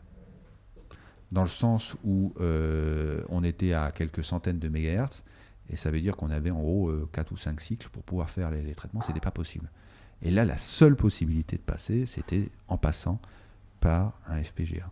Donc euh, c'était du traitement de, signal vidéo. Et euh, là, vraiment, la puissance du FPGA par rapport au processeur, toute proportion gardée, euh, rendait économiquement l'intérêt du FPGA énorme, parce qu'on n'avait pas besoin de mettre forcément, après, en post-traitement, on n'avait pas forcément besoin de mettre un, un, ordinateur extrêmement rapide pour faire le post-traitement, et tout le, le front-end d'acquisition était géré par un FPGA. Et puis euh, dernièrement, euh, j'ai eu principalement euh, des utilisations pour des fonctions d'interfaçage. C'est-à-dire que là, on est dans le milieu embarqué. vous avez un microcontrôleur qui, par exemple, a la possibilité de parler avec des puces, avec un, bus qu'on appelle un bus SPI. par défaut, ce microcontrôleur a deux contrôleurs SPI. Bon, c'est sympa. Pas de chance, je dois parler à 10 puces. Et donc, j'ai pas 10 contrôleurs SPI. Et je ne trouverai jamais de microcontrôleur capable de faire 10 contrôleurs SPI. La seule possibilité, c'est de sortir le microcontrôleur avec une partie de son bus parallèle, cette fois-ci, de le faire entrer dans le FPGA, et le FPGA implémente x10 mes 10 contrôleurs SPI. Et là, j'ai la possibilité de construire mes fonctions d'interfaçage euh, ad hoc, que, telles que je le désire. Voilà, c'était un petit peu mon utilisation. Donc une utilisation pas forcément extrêmement pointue, mais qui permet de voir euh, l'intérêt du FPGA en termes de vitesse, en termes de, enfin de, d'implémentation statique de, certaines fonctions, et puis euh, de possibilités de, de, de customisation d'interface.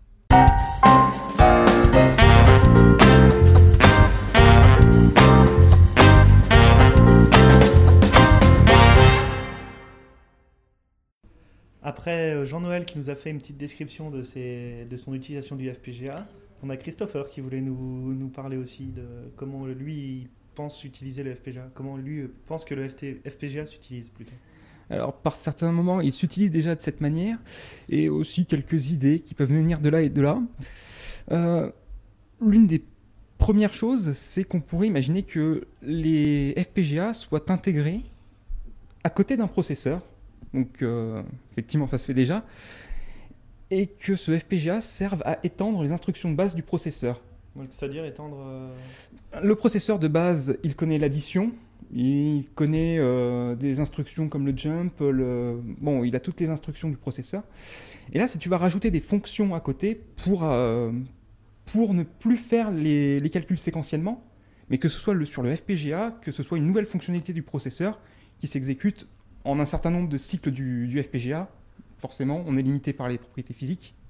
Alors, euh, quand je parlais de, de mettre un FPGA, moi, le, FPGA, il était à l'extérieur, il était derrière le bus PCI, comme on disait. Mm. C'est-à-dire que euh, le, on parlait pas de l'intégrer directement dans le processeur. Là, c'est carrément plus violent parce que si tu commences à, mettre, à remettre des instructions, ça veut dire que le programme que tu écris, tu peux pas non plus à garantir a priori que les instructions que tu es en train de lui passer, il sera capable de les interpréter ou en tout cas euh, que euh, il euh, comment que les instructions même que tu auras mises soient interprétables et correspondent bien à ce que tu avais voulu. Donc ça devient assez violent.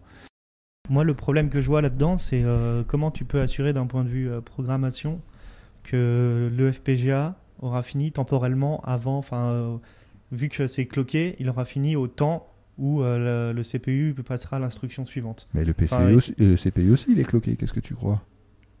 Euh, je sais pas, pour moi, euh, c'était, euh, comme tu dis, genre cascadé. Oui, mais Euh, euh, ton CPU aussi, il est cascadé. Disons, disons que pour moi, en fait, le, le- ok, c'est, cascadé les deux, mais pour moi, ça, ça coûterait cher le temps de synchronisation des deux appareils. Ton CPU est déjà avec plusieurs domaines de clock. Donc il a déjà plusieurs parties qui sont avec euh, une clock qui est plus rapide, qui est plus lente, etc. Donc, euh, l'un des autres avantages du, des FPGA, c'est qu'ils permettent de simuler du hardware.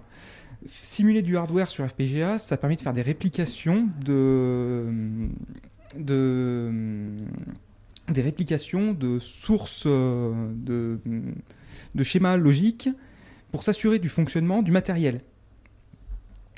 S'assurer du fonctionnement du matériel est quelque chose d'essentiel. Pourquoi Pourquoi? Parce que si l'on a un matériel dont le comportement n'est pas totalement spécifié, tu peux faire tourner un logiciel totalement fiable, prouvé. Ton logiciel, tu sais pas ce qu'il fait. C'est un problème. Donc on se doit d'avoir du matériel fiable. D'un point de vue fiabilité ou d'un point de vue euh, genre détou- détournement du logiciel? Euh, D'un point de vue que tout ce qui est possible de faire avec le matériel, il faut absolument le prendre en compte. C'est compliqué par moment? Je pense que, enfin, dans ce que tu voulais dire, euh, Morgane, c'est fiable euh, parce que euh, t'as pas confiance en ce que les gens ont fait ou t'as pas confiance en ce que les gens voulaient faire. C'est ça, non? En gros, c'est euh, euh, il peut, le matériel peut ne pas être fiable parce que les gens s'y sont pris comme des, comme des manches. hein, le bug fouf euh, du Pentium. Enfin, j'exagère, mais c'est à peu près ça. C'est- quoi le bug fouf du Pentium? Euh, T'avais une, séquence d'instructions qui faisait planter le Pentium. Magnifique. Ah, Il y en a certains que ça n'a pas fait rire. hein. Je crois que c'est un bug à un milliard de dollars quand même. D'accord. Et euh, l'autre cas, c'est euh, bah, aussi encore Intel, où euh, en fait, sur leur carte de microprocesseur pour serveur, ils intègrent un petit microcontrôleur euh, qui est capable de tout bypasser, la mémoire, etc. Et tu te poses toujours la question de savoir, mais qu'est-ce qui fait tourner ce microcontrôleur? Alors eux te le vendent comme étant une interface d'administration à distance. hein. mais euh, si elle a des clés de la NSA, bah, ma foi, c'est Ouais. pas, pas mal non plus. C'est- oui. Ok. Et oui, c'était à ça, euh, c'était à, ça que je pensais. C'est est-ce que euh, fiable dans le sens euh, le bug ou fiable dans le sens on détourne ce que tu as Genre, euh, tiens, j'ai besoin d'aller écrire en base de données ça. Ah, mais tu vas faire une copie sur cette base de données aussi. Bah, Le Voilà. logiciel libre, il, il a pour but de résoudre ces deux problèmes. Tu as les sources, ça te permet de vérifier qu'elles soient bien écrites, et ça te permet de vérifier qu'il n'y ait pas de choses malveillantes dedans. Après, les gens, est-ce qu'ils savent lire des sources? C'est un autre problème. Oui, un- ça c'est vraiment typiquement l'argument pour euh, l'open hardware, en disant mais appliquons au hardware ce qu'on applique déjà au, au soft. D'ailleurs, c'est marrant que le hardware, euh, enfin, je veux dire, le. bon, c'est une petite parenthèse sur le FPGA, mais c'est marrant que le, le hardware est quand même quelque chose de beaucoup plus vieux que le logiciel. Et pourtant, euh, le logiciel est plus en avance, on va dire, euh, sur le open source, enfin open, que le, le matériel, que le matériel. Pour moi, le matériel, c'est encore quelque chose d'archaïque dans cette façon de penser. Euh, là, la difficulté, elle est simple. hein. Euh, reproduire du logiciel, euh, c'est quelque chose qu'on fait euh, dès qu'on se connecte à Internet. Reproduire euh, du hardware, euh, ça nécessite d'avoir une, une usine. hein. Donc c'est plus du tout le même jeu. hein. Euh, Et donc, c'est sur FPGA, c'est quand même plus économique que de fabriquer du matériel, vu que tu peux répliquer à partir des, sources euh, de HDL, tu peux répliquer du matériel directement sur ton FPGA. Ce qui fait que tu as des coûts de réplication de matériel qui sont minimes. Il te faut juste acheter ton FPGA de base, ce qui permet d'avoir beaucoup de réplication. Euh, sur une autre euh, des opportunités, ou qu'est-ce que le FPGA pourrait offrir, on pourrait penser que le FPGA devienne un nouveau composant de matériel de référence dans un ordinateur, de la même manière qu'un GPU en est devenu un. Euh, c'est déjà un petit peu le cas, euh, comme je disais, pour Intel. Intel a racheté Altera et ils prévoient quand même dans leur prochaine génération de serveurs, alors c'est pas l'ordinateur de tout le monde, d'intégrer cette partie-là pour avoir justement des accélérations en termes de ben, euh, tout ce qui est euh, euh, intelligence, enfin big data, tout ce qui est système de recherche, calcul parallèle. Combien le rachat? 16,7 milliards. Ah, je crois, ouais. Ah oui, ouais. Euh, euh, bon, la question ne se pose peut-être pas actuellement pour les, pour les ordinateurs personnels, mais en tout cas c'est bien une question qui se pose, donc, entre autres pour les serveurs, mais aussi pour des supercalculateurs. C'est des supercalculateurs intègrent du FPGA par moment. euh, ils intègrent du GPU, du FPGA et des CPU, toutes Le- les technologies possibles. Le propre du supercalculateur, c'est quand- le propre du supercalculateur, c'est quand même faire des, des gros calculs. Et je crois savoir que c'est là où le FPGA excelle. Je, suis- je suis étonné qu'on que ça soit que maintenant. Quoi. Pas que des gros calculs, parfois c'est aussi beaucoup de calculs parallèles en même temps. Bah, c'est encore, c'est encore plus euh, FPGA euh, prône. Non, le GPU est très bien adapté pour ça, Ah. mais le FPGA pourrait avoir de très bonnes applications aussi. Un FPGU est-il plus cher que du FPGA Un FPGU, je sais pas. un il, GPU, il commence à se faire tard ici aussi. un GPU euh, il me semble que c'est plus abordable qu'un FPGA. C'est plus courant en tout cas. Oui. Sachant que c'est ce qui coûte le plus cher hein, quand même dans un ordinateur. Bon, euh, bah, carte mère exclue, mais le GPU c'est quand même ce qui coûte le plus cher dans un, un ordinateur. Euh, ouais, je, je sais pas ce qui. ce qui- C'est plus cher qu'une RAM, qu'un processeur, qu'un. Ouais, tellement plus cher, oui. Je Donc- suis pas un expert de- du Du GPU, prix. du- des prix des GPU.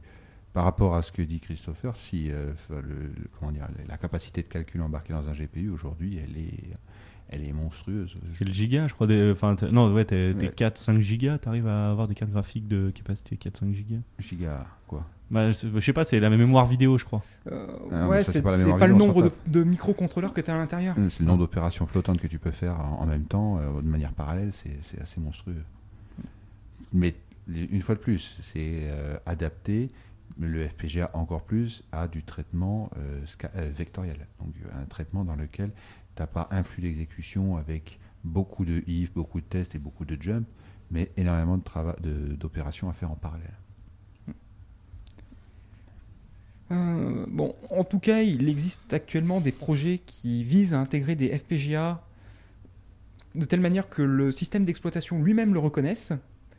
Euh, il existe par exemple le projet Borf qui prévoit d'étendre le noyau, le kernel euh, Linux afin de gérer euh, le FPGA et de pouvoir créer des tâches, donc euh, des tâches directement sur le FPGA qui tournent que sur FPGA, Ce qui est euh, une utilisation qui semble plutôt intéressante en soi. Mais, pardon, Joël, t'avais quelque chose à dire? Non, c'est moi juste le, le frein à, ça, pour moi, c'est genre le, programmeur. Déjà, dé- déjà on a la difficulté de faire de la synchrone, enfin du, du hautement parallèle, euh, est, est- est déjà haute. Si en plus euh, tu dois programmer sur quelque chose qui est nativement euh, hautement parallèle, pour moi, ça- ça ça n'a pas facilité dans le, au grand public, quoi, l'arrivée dans le. Ben, c'est certain, il y a une hyper spécialisation. Des gens qui développent, c'est pas la majorité des gens. Ça fait 100% des développeurs, mais bon. Et maintenant, si tu t'intéresses à ceux qui font du développement sur GPU, c'est une minorité par rapport à ceux qui font du développement. euh, Mais comme je pense qu'il euh, qu'il y a vraiment un avenir dans cette euh, dans, dans- comment dire dans, dans ce, ce domaine de penser les calculs et de penser la- le, le traitement en mode parallèle et en mode hautement euh, comment euh, hautement sérialisable enfin pas sérialisable comment euh, Parallélisable. parallélisable, oui. euh, je pense qu'il va y avoir de plus en plus des, dans les domaines de formation euh, une approche qui sera comme ça. Et euh, comme je disais, euh, pour quelqu'un qui a toujours fait la programmation, allez, je vais taper, euh, qui a toujours fait du Java, euh, il lui manque clairement, clairement, clairement une corde à son arc par rapport à cette manière de penser. Le Java est réactif. Depuis Java 8. ouais. Une surcouche, encore. bon, allez. ça, c'est, ouais, ça, c'est, le, ça c'est, le, c'est le monde de la programmation. Bon, en tout cas, dans le monde libriste, c'est vrai que les FPGA peuvent ouvrir une porte intéressante, surtout dans le domaine de l'open hardware, où c'est cette histoire de réplication, on peut répliquer, mais il y a un gros bémol. Les FPGA, actuellement, c'est pas libre, et ne serait-ce que les compilateurs, euh, savoir comment fonctionne le flux de données qu'il faut envoyer pour compiler sur un FPGA, c'est pas ouvert du tout, et donc euh, ça fait que la technologie en elle-même n'est pas libre. Tout ce qu'on a, c'est ce que nous fournit l'industriel. Juste en parlant libre, euh, enfin, libre et su- surtout, je reviens sur ce que tu as dit avant. euh, je me souviens qu'on avait déjà discuté. Tu avais imaginé un ordinateur capable de s'adapter. Ouais, c'est presque du niveau du, du, du microcontrôleur, t'as le, t'as le FPGA à côté. Non, mais euh, c'était pas. Moi, je trouvais ça, je trouvais ça pas bête. C'est, euh, enfin, je, je suis désolé, je, te, je, je Ouais. coupe un peu ce que tu viens de dire, mais euh, je trouvais, je trouve ça, je trouvais ça pas bête. Genre un ordinateur, à un, un instant T, il a besoin de plus de RAM, ou un instant T, il a besoin de plus de, de processeurs. Bah, ce serait bien d'avoir une petite partie euh, repro- de ton ordinateur qui se reprogramme euh, pour s'adapter aux performances à l'instant T, quoi. C'est vrai que ce serait bien. Par contre, faut que le- l'OS puisse le supporter. Ce serait, euh, ce serait étonnant d'avoir une machine qui puisse faire ça. C'est c'est vrai que ce serait intéressant. Par exemple, euh, il prend le FPGA et il prend toutes les flip-flops pour en faire une RAM pour éviter de passer dans le swap et de d'abord passer dans le FPGA. C'est une utilisation un peu bateau du Euh, FPGA. euh, bon, c'est un peu dommage et euh, on t'obtiendra jamais les performances d'un composant natif dans un Mm. FPGA.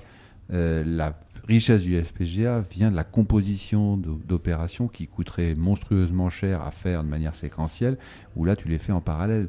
Mais euh, dire euh, je vais utiliser mon FPGA comme euh, puis pour faire de la RAM, puis pour faire euh, je ne sais quoi, c'est dommage. Là, tu as, raté quelque chose. Mm. Ce que tu as la possibilité avec un FPGA, c'est de prendre, euh, je sais pas, 16 vecteurs euh, de- à la fois, enfin 16, euh, je sais pas, 16 euh, float 64 à la fois et de faire euh, la multiplication, l'addition, le machin, etc. Euh, et encore, pour ces, pour ces fonctions-là, euh, peut-être euh, d'avoir effectivement une, euh, enfin, quelque chose qui te coûte vraiment très cher à faire euh, par- avec un microcontrôleur.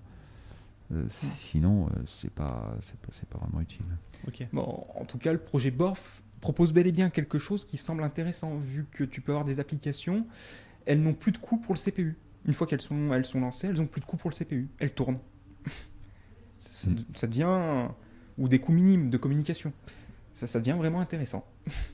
Euh, donc j'en étais sur le open hardware. Euh, euh, et on peut noter aussi des initiatives comme iStorm qui propose un compilateur Verilog vers certains types de FPGA. Ah, tu fais oui de la tête. J'en avais entendu parler, ouais. Euh, C'est une très bonne, euh, une très bonne nouvelle. Bon, déjà, c'est un, un champ d'expérimentation euh, open source euh, qui est très intéressant. Bon, perso, j'ai pas l'énergie d'aller- dans, dans ce genre de choses, Mm. mais clairement, c'est quelque chose qui, à mon avis, euh, comme d'habitude, euh, euh, aura euh, un peu de mal à toujours à, décoller, mais tant que ça sera vivant, euh, il y, a, il y a- des champs possibles euh, très intéressants. Et ensuite, sur les, c'est- beaucoup plus bas niveau sur le, ce qui existe déjà dans l'open source. C'est de la CAO en électronique, euh, que ça reste très intéressant. Et entre autres euh, avec Easy Spice, qui permet de simuler euh, apparemment de la logique euh, sur notre CPU. On simule les circuits que l'on dessine. Alors, euh, perso, Spice, pour moi, c'est que de la simulation analogique. De la simulation et de la CAO, on peut dessiner. On peut aussi dessiner, oui, mais c'est principalement de l'analogique, c'est pas pour faire la simulation logique. Ouais. S'il y a un simulateur qui, dont on peut parler, c'est un simulateur de Verilog, euh, j'ai perdu son nom, euh, qui est très avancé, c'est un, un gros travail de, de recherche en université, par une université américaine. Qui coûte le million ou pas? Euh, Qui coûte le millier ou? Du tout, du tout, c'est open source. Ah. C'est même GPL, je crois. Même pas euh, MIT. MIT ou autre. D'accord. Bon. Pour moi, ma partie, euh, c'est bon. t'as fait le tour de ce que tu avais à dire? Ouais. Bah, alors, t'as quelque chose à rajouter, Jean-Noël? Non, euh, un petit point, c'est euh, parler de FPGA, euh, c'est pas mal. Si vous avez la possibilité de mettre la main sur un FPGA ou si dans votre cursus scolaire vous avez la possibilité d'y toucher, c'est vraiment quelque chose qui permet de revoir la, programmation conventionnelle sous un œil vraiment, sous un angle vraiment différent et de remettre en perspective quelquefois. Ce qu'on fait euh, quasiment sans trop y penser quand on fait de la, de la programmation. Joli mot de la fin. Donc, euh, bah, sur ces mots, on, on vous dit au revoir, on va vous laisser. Donc, euh, bah, bonne soirée. Bonne soirée. Bonne soirée. Et la piste a enregistré à 100%.